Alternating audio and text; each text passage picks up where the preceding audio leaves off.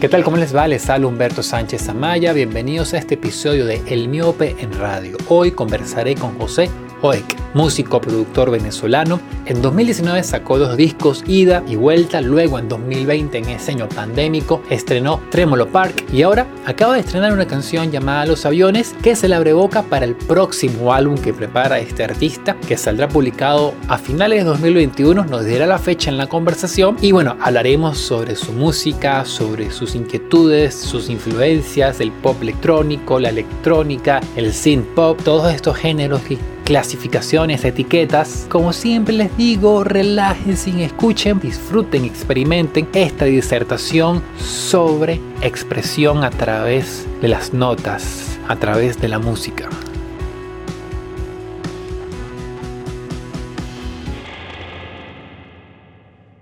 Me encuentro en línea con José Hoek. Hoek es la pronunciación correcta, José, porque lo he escuchado de tantas formas en la radio, en distintos lugares. Lo hice, lo dije correctamente, José Hoek. Correcto, correcto, Humberto, ¿qué tal? Un gusto saludarte, sí. José Hoek, te cuento que Hoek significa ángulo. ángulo, ok. Sí, correcto. Ah, buenísimo. Mira, José, estamos hablando en este momento, bueno, porque hace dos semanas, a mediados del mes de mayo, estrenaste la canción Los Aviones, que formará parte de un disco que estás preparando. ¿Es así? Correcto. Mira, muy contento de presentarles esta nueva canción que se llama Los Aviones y con un video que, particularmente, bueno, me ha traído muchas alegrías, muy contento con todo el concepto alrededor de la canción y espero que, la estén disfrutando y si no lo han hecho, que lo hagan.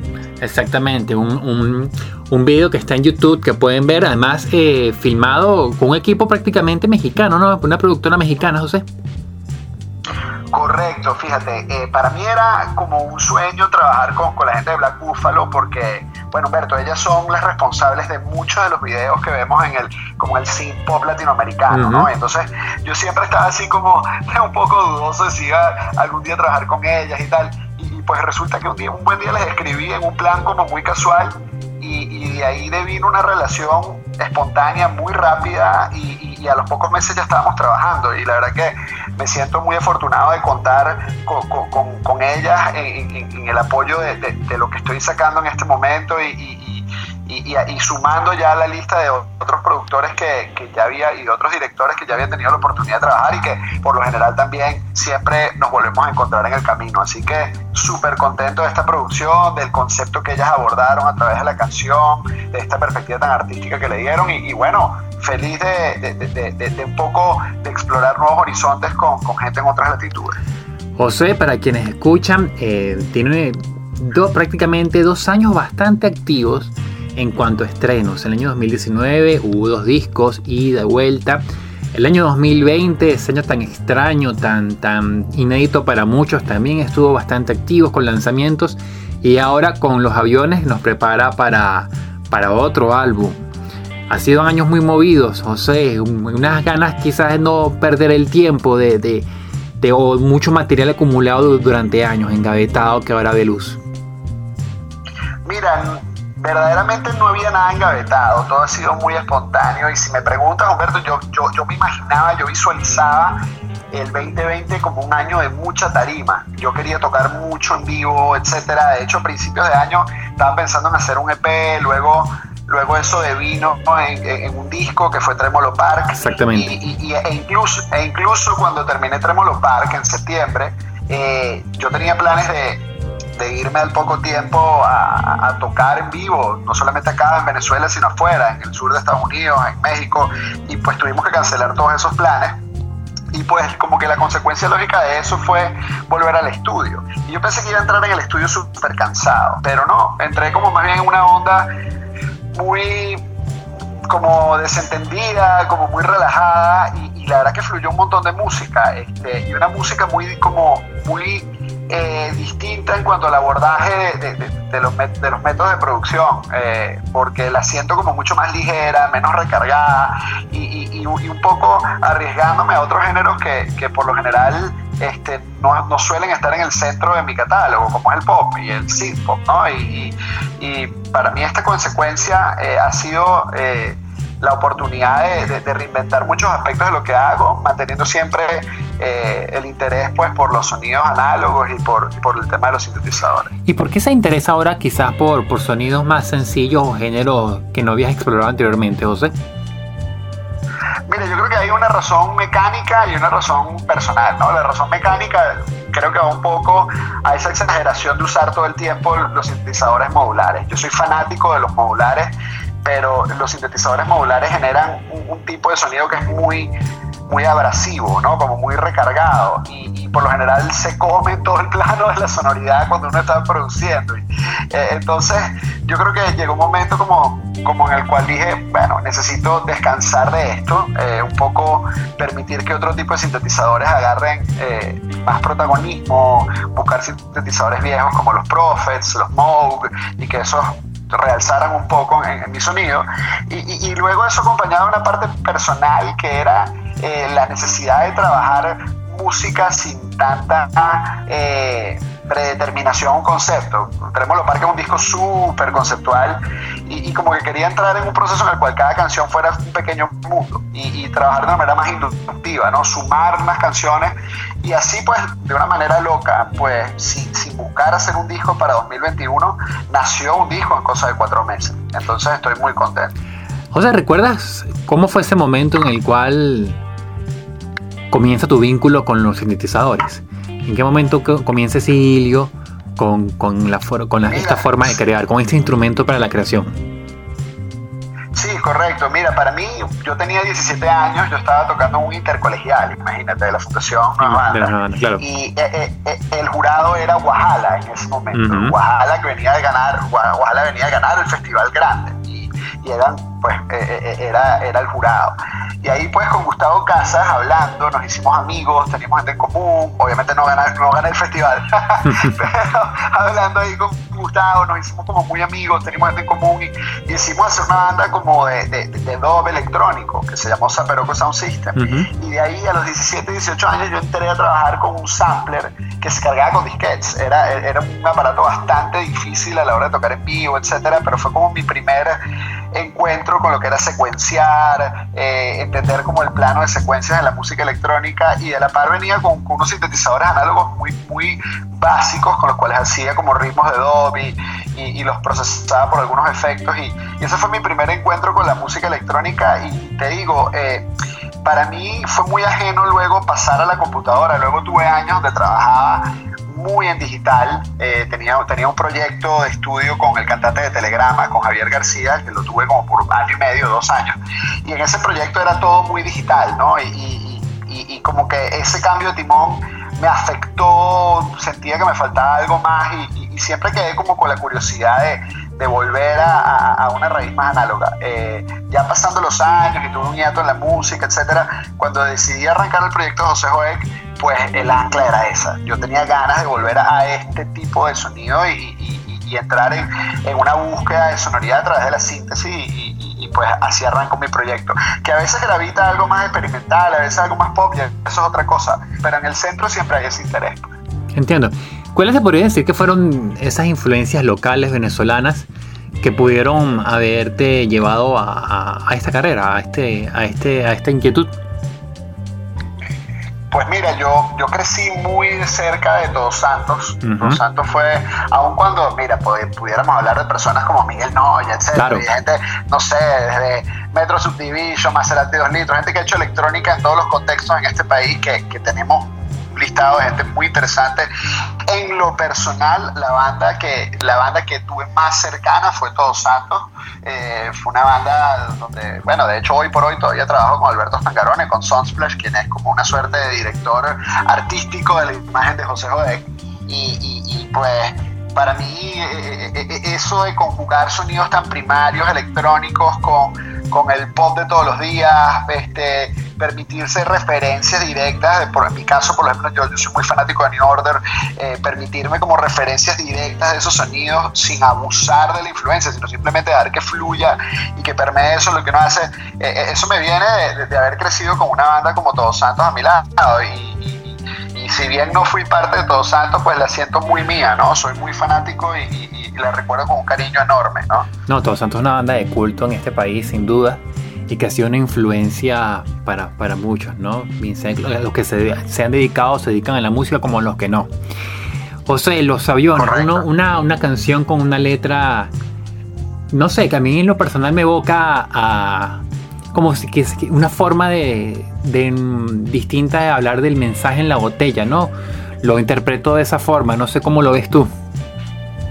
Mira, para mí los aviones es sencillamente como una alegoría a, cómo nos transportamos en, medio de nuestros recuerdos y nuestras emociones, ¿no? Es como, fue usar el término aviones fue como el mecanismo para eso. Y, y, si bien yo, yo, he tenido música que, que se ha referido mucho como a vuelos, tengo una canción que se llama Plan de Vuelo, tengo otras canciones que hablan, no sé, de ver al cielo, como canciones muy, muy así. Eh, esta canción va más como a, como a ese carácter eh, más transitivo eh, en medio de nuestras emociones, de nuestros recuerdos, de nuestras añoranzas y, de tener mucho tiempo en las manos. Eh, nace del aburrimiento de la pandemia y va muy de eso, ¿no? Este, yo para mí me recuerda mucho yo en algún momento trabajé, ayudé a producir lo que, lo que antes de Arca era Nuro y, me recordaba mucho, me sonaba, me recordaba mucho ese sonido tan colorido, tan, tan, tan casi inocente, ¿no? Y yo quería como permitirme eso, tener unos sintetizadores así súper marcados, marcando unos leads, eh, ¿no? Como súper epocales, ¿no? Así muy ochenteros, y, pues no le tuve miedo a eso, hasta, hasta, que llegó el momento de lanzar la canción que dije, wow, esto está súper chicloso, ¿no? Súper pop. Pero, pero bueno, nos atrevimos y, disfrutando un poco como de, de, esa conjugación de, elementos tan obvios que, que a veces, pues, a, veces en lo simple está, está lo interesante, ¿no? Y Entonces buscando un poco eso. Y leído bien la canción, tiene está en, en, una cantidad de reproducciones bastante importante en el poco tiempo que tiene ya desde, desde el estreno. Mira, pues para mí yo creo que eh, lo más interesante de esta canción ha sido no tanto la cantidad, sino la calidad de mensajes que he recibido. Eh, te puedo ser honesto, yo creo que esta canción ha abierto mi catálogo a, otra, a otro grupo de gente que, que, sin existir esta canción no hubiese llegado, ¿ok? Y, y eso es bonito tener a veces una canción que, que, abre el rango de audiencia y que permite que otras personas conecten con lo que uno hace. Y, y, lo hice sin pretender eso, y, lo hace más honesto, lo hace más divertido, lo hace más bonito. Eh, yo, yo, estoy tripeando esa parte mucho, y, lo otro que te puedo comentar eh, es desde el punto de vista editorial. Los aviones para mí es un antes y después en cuanto al tratamiento de las plataformas de streaming, eh, y no, es, no está ni cerca de ser la canción que, que tiene más reproducciones en mi catálogo, pero me ha abierto a todo lo que son las listas editoriales, eh, me ha abierto a, una nueva cantidad de, escuchas mensuales en las plataformas y eso pues es muy bonito porque genera este, otra plataforma orgánica no solamente para esta canción sino para lo que ya existe y para lo que viene. ¿Y qué es lo que viene, José? ¿Qué podemos esperar? Mira, lo que viene en este momento, vengo con, más sencillos, vienen, vienen unos sencillos. Para mí creo que los aviones es como el tema más céntrico de lo nuevo y además es como lo más obvio, lo más, lo más como, digamos, eh, crudo dentro del pop, si se refiere, si, si, uno pudiera decirlo así, ¿no? Eh, pero ahora viene una música eh, con alguna línea, quizás con más malicia que los aviones, pero, pero muy en esta línea, y, y ya procuraremos lanzar el disco alrededor de octubre. Estamos todavía planeando lo que es el arte, el nombre, la conceptualización. Pero la música ya está y, estoy muy contento. Te puedo adelantar que es un disco de 12 canciones. Ok. Eh, y, creo que por lo menos sacaremos tres sencillos más antes del disco. Así que vamos a estar muy activos los próximos meses. ¿Cómo ves el futuro? La música electrónica, José, siempre está obviamente muy vinculada a los avances tecnológicos los avances tecnológicos cada vez son más increíbles, sorprendentes. ¿Cómo ves el futuro de la música electrónica? En época en la que hay tanto avance incluso en la inteligencia artificial. Mira, bueno, para, para, contestarte esa pregunta tendría que diferir parcialmente del, del contexto en el cual me la planteas, porque si bien la música electrónica se beneficia directamente de los avances tecnológicos, también creo que hay un ancla clásica de la música electrónica que no se puede emular. Uno no puede emular el sonido de, un oscilador eh, que está, bueno, vibrando en voltaje eh, al 100% con una laptop. Por más, por más que se generan, por más que hay software que generan sonidos increíbles y tipos de síntesis que, que, que, son teóricamente posibles, pero muy difíciles de alcanzar en lo análogo, este, yo sí creo que debe haber un balance entre, entre lo que son los instrumentos clásicos de la música electrónica y todo lo que va sucediendo. Y, y me atrevería a decir muy respetuosamente que en Venezuela hay un sensacionalismo por los sonidos digitales y, hay que tener mucho cuidado, porque si bien eh, el programar eh, en, torno a la síntesis, eh, utilizar software que son muy buenos, no tengo nada en contra de ellos, genera todo, toda esta sonoridad y muchas cosas, pues ha habido como, como un timón este, golpeado hacia, hacia todo lo que es el dance y el techno y, se obvia a veces una suerte de, bueno, toda una gama de música que bien es más electrónica que nada, pero que sencillamente por el paladar y por los paradigmas que se van generando se, se, tienden a, ignorar o, o a, estimar dentro de otros géneros.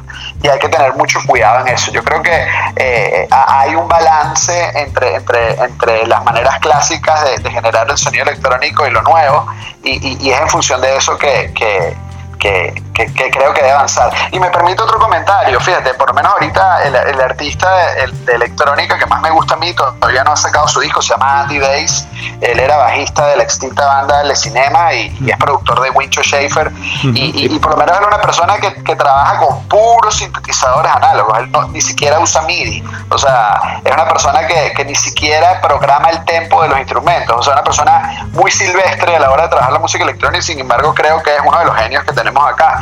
Y, eso para mí es un ejemplo de lo que, de lo que, de lo que busco referir cuando te hablo de que tiene que haber un balance entre perdernos en estos nuevos avances y, mantener la importancia de, lo clásico, ¿no? ¿Cómo no caer en esos paradigmas que adviertes, José? Sobre todo para un músico que está comenzando y quiera eh, adentrarse en este mundo.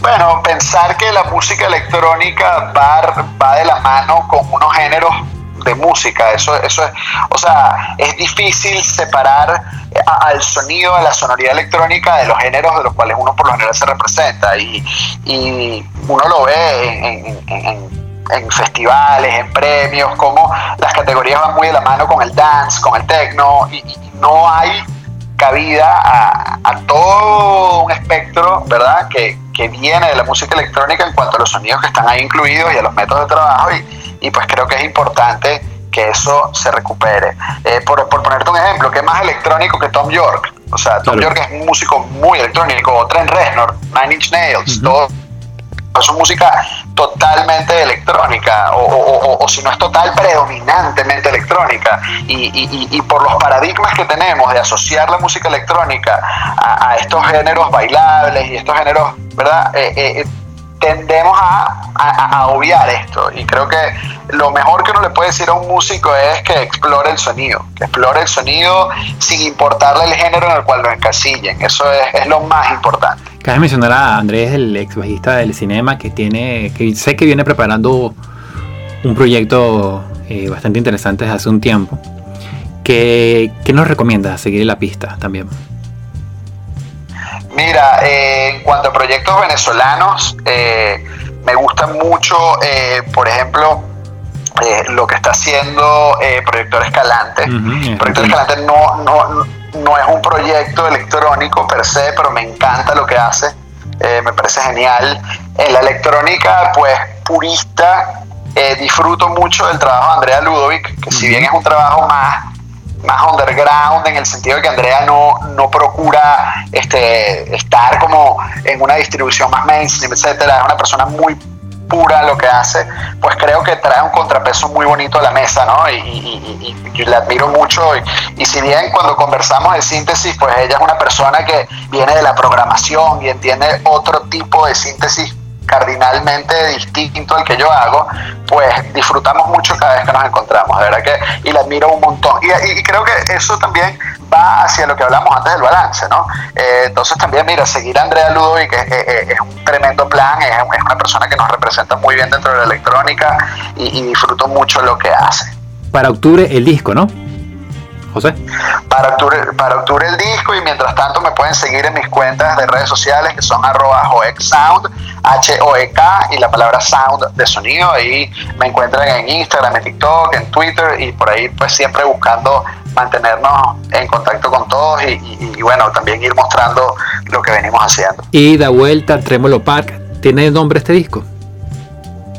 Este disco todavía tiene posibles nombres. Tan pronto lo tenga, este, créeme que te lo haremos saber, pero está, está a punto de ser decidido eso. estamos ahí muy cerca del nombre del disco. Buenísimo. O sea, algo más que consideres importante y no hayamos mencionado en estos minutos de conversación. Mira, no, darte las gracias por, por este espacio, de verdad, disfrutar mucho, disfrutando mucho esta conversa que, que hemos tenido y de verdad que gracias por, por no solamente hablar de mi proyecto, sino de todo el contexto que hay en Venezuela y de lo que debe seguir pasando. Así que bueno, invitar a que, a que porfa me sigan en las plataformas de streaming, no solo a mí, sino a todos los artistas venezolanos que cada vez que nos escuchan, cada vez que nos dan un like, este, créanme que esa es la mejor forma de apoyarnos en las plataformas de streaming. Así que a seguir oyendo mucha música de venezolanos y, y a seguir apostando por lo que hacemos. Así que bueno, un abrazo y mientras tanto, como te dije, pendiente de ustedes a través de mis redes. Buenísimo, José. Muchas gracias y abrazo también desde acá. Buen trabajo. Gracias.